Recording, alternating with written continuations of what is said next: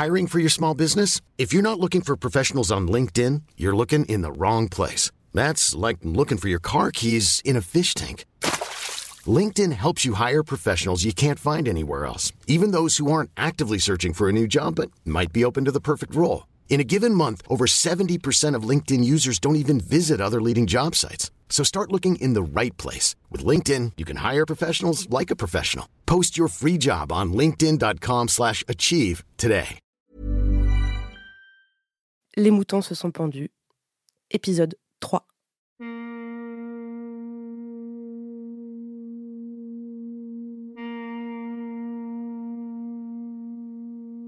Journal d'Henri Lavaronnière, Forêt de Troncé, 3 janvier 1972. En arrivant à Bois du Croc, un spectacle inimaginable m'attendait. Dans les bergeries, dans les pièces de terre, tout au long des clôtures et des bouchures, il y avait des moutons pendus. Le vieux bouillard avait les larmes aux yeux. Ses mains tremblaient. Maintenant, lui aussi avait peur. Il comprenait peut-être que je n'étais pas si fou qu'on voulait bien le dire dans le pays, que je n'avais pas tort de craindre les sortilèges. Face à ce nouvel événement aussi spectaculaire qu'inconcevable, le docteur Lavaronnière est abattu. Il cherche une explication rationnelle. L'éruption d'une meute de chiens ou de renards. Mais non, il y a des moutons pendus jusque dans les bergeries. Certains à des hauteurs tout bonnement insensées. Partout sur la propriété, les moutons se sont jetés dans des ronces à flanc de colline, se sont étranglés dans des fourrés, encastrés sur des grillages. Mais il y a pour lui bien pire que cette vision de cauchemar, le fait que Jeanne Anguerny ait échoué. Après avoir découvert ces moutons pendus, le docteur Lavaronnière se met à errer sans but dans la région, hébété, ne sachant plus quoi faire ni quoi penser, porté par un irrépressible désir de fuite. Il s'adresse au doyen Briou, le curé d'un village voisin, et lui demande de venir bénir ses propriétés. Mais l'ecclésiastique est réticent. Il explique au docteur que si on lui achetait un sort, c'est pour le ruiner. Mais si lui, homme d'église, s'en mêle, les sorciers feront tout pour le tuer. Pour le convaincre, il lui raconte l'histoire suivante, qui s'est passée en Charente-Maritime quelques années plus tôt. Journal d'Henri Lavaronnière, Forêt de Troncé, 3 janvier 1972. Un vieil homme réputé sorcier était mourant. Comme tous les gens de son espèce, il n'en finissait pas d'agoniser. Cela durait depuis plusieurs jours. Les médecins qui avaient été appelés à son chevet par de proches parents se déclaraient impuissants. La mort était inéluctable. Alors le sorcier, se sachant perdu, eut la force de bredouiller. Appelez le curé, vite Les gens n'en croyaient pas leurs oreilles. Le mécréant n'avait jamais mis les pieds à l'église, et pour cause. Il faisait tant de mal autour de lui, on l'accusait d'avoir fait périr tant de gens et tant de bêtes avec ses sortilèges, qu'il ne pouvait avoir commerce qu'avec le diable. Et pourtant, le curé de la paroisse n'a pas hésité un instant quand il a su que cette incarnation du démon l'avait réclamé.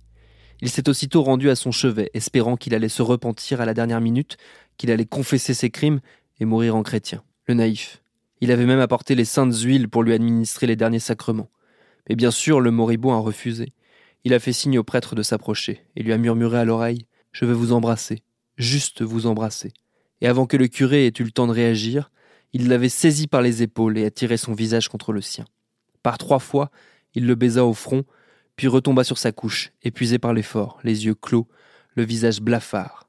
Le prêtre voulut lui donner sa bénédiction, mais au moment où il allait faire le signe de croix, il fut pris d'un malaise. On dut le ramener en toute hâte, et on appela un médecin.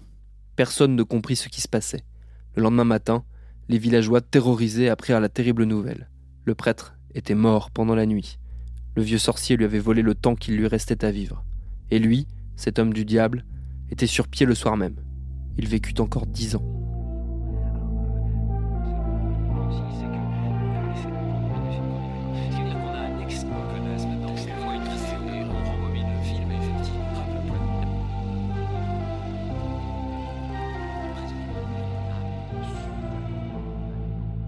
Devant l'insistance du docteur Lavaronnière, le curé finit tout de même par accepter de bénir rapidement Bois du Croc. Il y alla la peur au ventre et s'exécuta sans traîner. Évidemment, cela ne changea rien au problème du docteur, qui entassait chaque jour des moutons morts dans une ancienne carrière au centre de la propriété et les laissait pourrir là, après les avoir recouverts de chaux vives. La nuit, cet amas de cadavres attirait tous les chiens et les renards des environs. Le docteur Lavaronnière les entendait chaque soir se battre autour de cet ignoble trou en se demandant quoi faire. Si ces bêtes continuaient à mourir à ce rythme, ils seraient ruinés dans un mois, peut-être même un peu moins.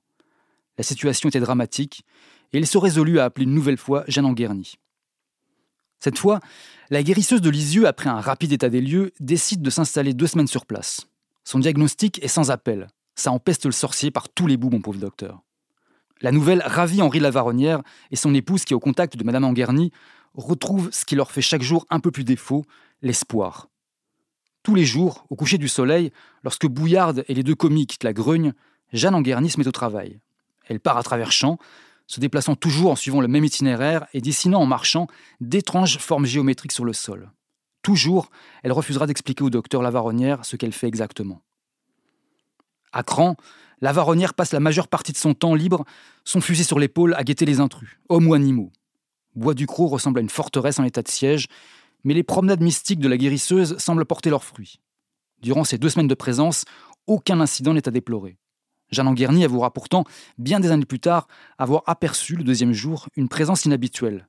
Après avoir parcouru Bois du Croc à la recherche de tous les emplacements maléfiques, elle rentre à la Grugne épuisée. Alors qu'elle se repose dans un fauteuil de la grande maison vide, elle entend un bruit. Témoignage de Jeanne Anguerny, recueilli à Lisieux par Philippe Alfonsi et Patrick Pénaud le 2 décembre 1972. Un bruit étrange me tira de mon demi-sommeil. C'était comme une porte que l'on secoue et que l'on ne parvient pas à ouvrir.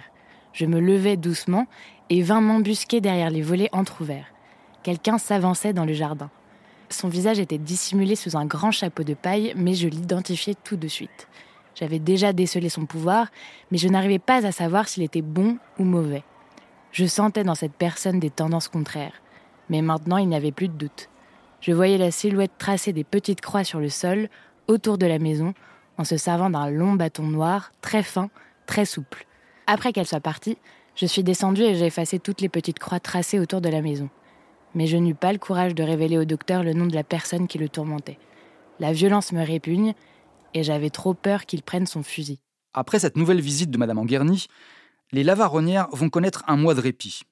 Nous sommes au beau milieu du printemps 1959 et Clémence et le docteur retrouvent enfin le goût de vivre et une vigueur nouvelle. Aussi, lorsque les problèmes reprennent, juste avant l'été, le docteur ne se laisse pas abattre. Cette fois-ci, il est bien décidé à se défendre et à rendre les coups. Pourtant, c'est à ce moment qu'il va pour la première fois se fourvoyer avec, si ce n'est des escrocs, au moins de peu recommandables charlatans. Le premier sera l'abbé Boulet, un curé qui lui est recommandé par un voisin, Marcel Soupron, victime lui aussi de sorts et d'envoûtement l'abbé Boulet aurait vengé la mort des parents de Soupron, tués par un sorcier, en utilisant l'un de ses prétendus pouvoirs, la force du choc en retour. En fait, la réputation de l'abbé est telle qu'il est quasiment devenu le fournisseur officiel en sel et en eau bénite auprès de tous les leveurs de sorts de la région. Mais lors de leur première rencontre, l'abbé se montre à la fois curieux, hésitant et évasif. L'homme semble sympathique, mais il émane de lui quelque chose de louche. L'abbé ne viendra jamais à la Grugne, repoussant sans cesse le rendez-vous avant de ne plus donner de nouvelles le docteur Lavaronnière finira par abandonner. Il apprendra par la suite que l'abbé Boulet était en vérité un escroc notoire, un ancien moniteur de colonie de vacances de l'archevêché, ordonné prêtre à la gribouillette, qui se montrait plus qu'entreprenant avec certaines de ses paroissiennes. À tel point que l'une d'entre elles finira par l'humilier publiquement sur une place de marché, mettant un terme définitif à ses activités de charlatan érotomane. Le docteur Lavaronnière va ensuite faire appel à un certain Morin, un mystérieux leveur de sorts domicilié à la chapelle d'Angilon, au nord de Bourges. Il lui rend visite au printemps 1961. L'homme est raide, mutique, impénétrable. Il propose d'abord au docteur d'agir à distance. Évidemment, ça ne marche pas. Il se rend alors à Bois du Croc et inspecte les sentiers et les marécages de la propriété, vêtu d'une longue cape de voyage. Il compose d'étranges mixtures à base de laine de mouton, de touffes d'herbe, d'encens et de divers produits de sa composition. Il reproduit l'opération à plusieurs reprises, durant six mois. Mais rien n'y fait. Les moutons continuent à tomber les uns après les autres et la santé du docteur décline irrémédiablement. Morin finira par avouer qu'il a fait de son mieux, mais qu'il n'est de toute évidence pas de taille à lutter contre les sorciers qui ont envoûté la propriété, car c'est désormais une certitude, il y en a plusieurs. Le docteur Lavaronnière va enfin se tourner vers la redoutable Madame Fradon, leveuse de sorts de Château-Ponsac, une vieille femme adipeuse au regard sévère et à la réputation sulfureuse dont le nom évoque la crainte dans toute la région. On raconte notamment qu'elle est capable de faire démarrer les moteurs de tracteurs à distance et que des paysans ont littéralement vu le diable sortir du corps d'une vache qu'elle venait de sauver. Elle reçoit le docteur, se déplace à Bois du Croc, y va elle aussi de ses marquages, prières et incantations et promet à la varonnière qu'elle viendra à bout de ses tortionnaires. Mais les visites de Madame Fradon commencent à prendre des allures franchement opportunistes. Chaque semaine, elle se déplace à la Grugne, se fait préparer de succulents repas par Clémence et encaisse un billet de 5000 anciens francs. À chaque fois, elle annonce au docteur qu'elle lui révélera le nom de son sorcier à la visite suivante, mais elle ne lui donnera jamais. En revanche, elle se contredira de semaine en semaine, déclarant d'abord que le sorcier habite le voisinage proche, puis qu'il s'agit en vérité de quatre sorciers disséminés dans plusieurs communes, puis qu'il s'agit d'un homme qui lui adressera la parole tel jour à telle heure. Au bout de six mois, le docteur Lavaronnière congédie Madame Fradon. Il apprendra quelques années plus tard qu'elle a eu affaire à la justice, qu'elle s'est vue interdire d'exercer ses activités divinatoires et qu'elle vit depuis terrée chez elle dans la terreur du diable et de la gendarmerie nationale. Pendant ce temps, la situation ne s'arrange pas à la Grugne, bien au contraire. Chaque matin, Bouillard et ses deux commis débarquent à la ferme, tremblants et horrifiés dans l'attente d'une nouvelle catastrophe qui, c'est inévitable, finira par tomber. Car après les bêtes, c'est désormais le matériel qui semble subir les affres de la sorcellerie. Les deux tracteurs du docteur tombent en panne le même jour, et au moment où il décide de se rendre au garage avec sa voiture, celle-ci refuse de démarrer. Pourtant, le lendemain, tous les véhicules se remettent à marcher, pour tomber de nouveau en panne quelques jours plus tard. Peu à peu, la folie s'empare de la Grugne et le docteur, qui pour ne pas rester sur la paille se résigne à vendre une partie de ses moutons au rabais à des maquignons sans scrupules, écrit une lettre désespérée à Jeanne Anguerny. Mais la guérisseuse ne lui répond pas. Témoignage de Madame Anguerny, recueilli à Lisieux par Philippe Alfonsi et Patrick Pénaud le 2 décembre 1972. Je me souviens bien de cette lettre, mais je n'ai pas voulu répondre. Je pensais que le docteur sombrait dans la démence. Il n'était plus en mon pouvoir d'intervenir dans ces conditions. J'étais persuadée de l'avoir désenvoûté. J'avais effacé toutes les marques du sort, j'avais fait ce qu'il fallait, j'avais vaincu le mal, je ne voulais pas revenir à la grugne. Ne sachant plus vers qui se tourner, le docteur Lavaronnière décide d'aller voir une nouvelle leveuse de sort, Madame Clotilde, que lui recommande Fénille, un des maquignons à qui il a vendu ses moutons. Un grand gaillard rougeau, coiffé d'un large chapeau de cow-boy, et une des dernières personnes à vouloir encore faire affaire avec lui. Le docteur se rend chez Madame Clotilde, qui vit dans un manoir à une trentaine de kilomètres de la Grugne, flanqué d'un domestique lugubre qui lui sert également de chauffeur, Monsieur Jean. Journal d'Henri Lavaronnière, La Grugne, 2 février 1972. Monsieur Jean me fit entrer dans une pièce longue et basse, surchargée de tableaux religieux, de statues de vierges, d'icônes, de chandeliers, de crucifix. Un fatras qui laissait deviner au fond de la salle la pierre blanche d'un autel. Madame Clotilde était assise sur une chaise à haut dossier, très droite, son visage émacié semblait terminer une curieuse inflorescence d'étoffes rouges et blanches, drapées tout au long du corps et bouffantes sur les manches. Ses mains, très fines, très pâles, reposaient sur ses genoux. Elle m'a interrogé d'une petite voix flûtée. J'étais incapable de lui donner un âge. Je ne saurais dire si elle était belle ou laide. Je lui ai raconté une bonne partie de mon aventure. Madame Clotilde décida de venir sur place, à la Grugne. Mon affaire l'a passionnée. Madame Clotilde va venir près d'une vingtaine de fois à la Grugne. D'instinct, Clémence la déteste. Et le docteur n'apprécie guère ses visites, qui le laissent à chaque fois dans un état de stress et de fatigue extrême. Journal d'Henri Lavaronnière, La Grugne, 2 février 1972. Le cérémonial était toujours le même. À 21h, nous entendions gronder le moteur de sa voiture, une berline américaine du début des années 50. Monsieur Jean frappait à la porte et Madame Clotilde entrait à pas lents. Elle nous adressait un bref salut de la tête, jamais elle ne nous serrait la main.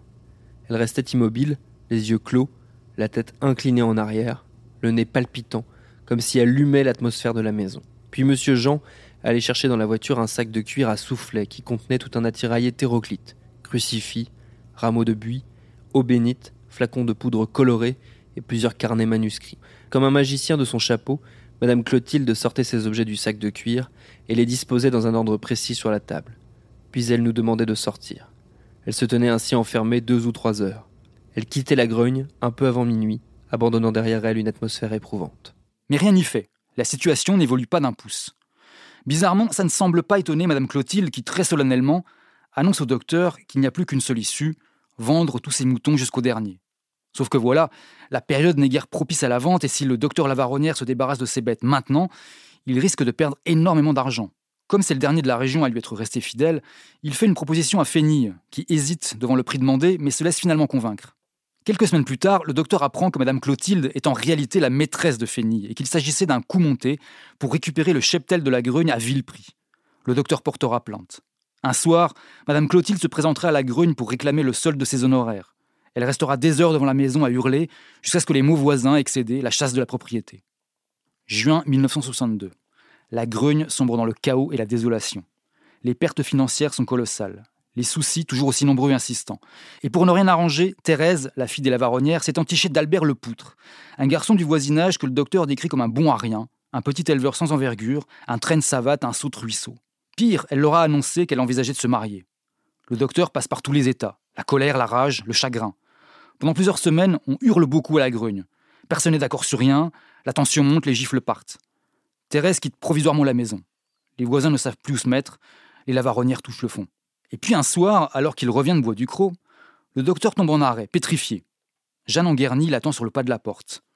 Les retrouvailles sont festives et chaleureuses, le docteur est aux anges, la guérisseuse est sommée de rester pour dîner, et la soirée se passe comme dans un rêve, sans cris, sans pleurs, sans gestes regrettables, et pas une seule fois on évoque le nom d'Albert Lepoutre. Jeanne Anguerny raconte aux Lavaronnières ses voyages en Amérique du Sud, en Afrique, en Indochine. La conversation se poursuivra jusque tard, et Thérèse finira par pardonner à son père ses accès de colère. Émue, la Varonnière sort dans le jardin, ne voulant en aucun cas qu'on le voit verser une larme. Il est aussitôt rejoint par Madame Anguerny, qui lui dit qu'elle sait qu'il a de graves ennuis et qu'elle est revenue pour tout arranger. Le docteur lui parle aussitôt d'Albert Lepoutre, ce bon à rien alcoolique qui cherche à vivre au crochet de sa fille. Mais elle lui dit d'oublier ça, que le problème est ailleurs. Elle doit retourner à Bois du Croc, faire quelques vérifications.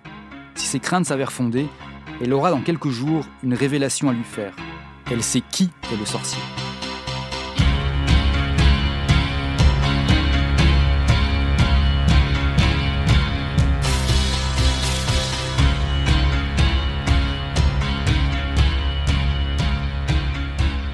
À suivre. Binge. Ever catch yourself eating the same flavorless dinner three days in a row? Dreaming of something better? Well, HelloFresh is your guilt-free dream come true, baby. It's me, Gigi Palmer. Let's wake up those taste buds with hot, juicy pecan-crusted chicken or garlic butter shrimp scampi. Mm. Hello Fresh. Stop dreaming of all the delicious possibilities and dig in at HelloFresh.com. Let's get this dinner party started.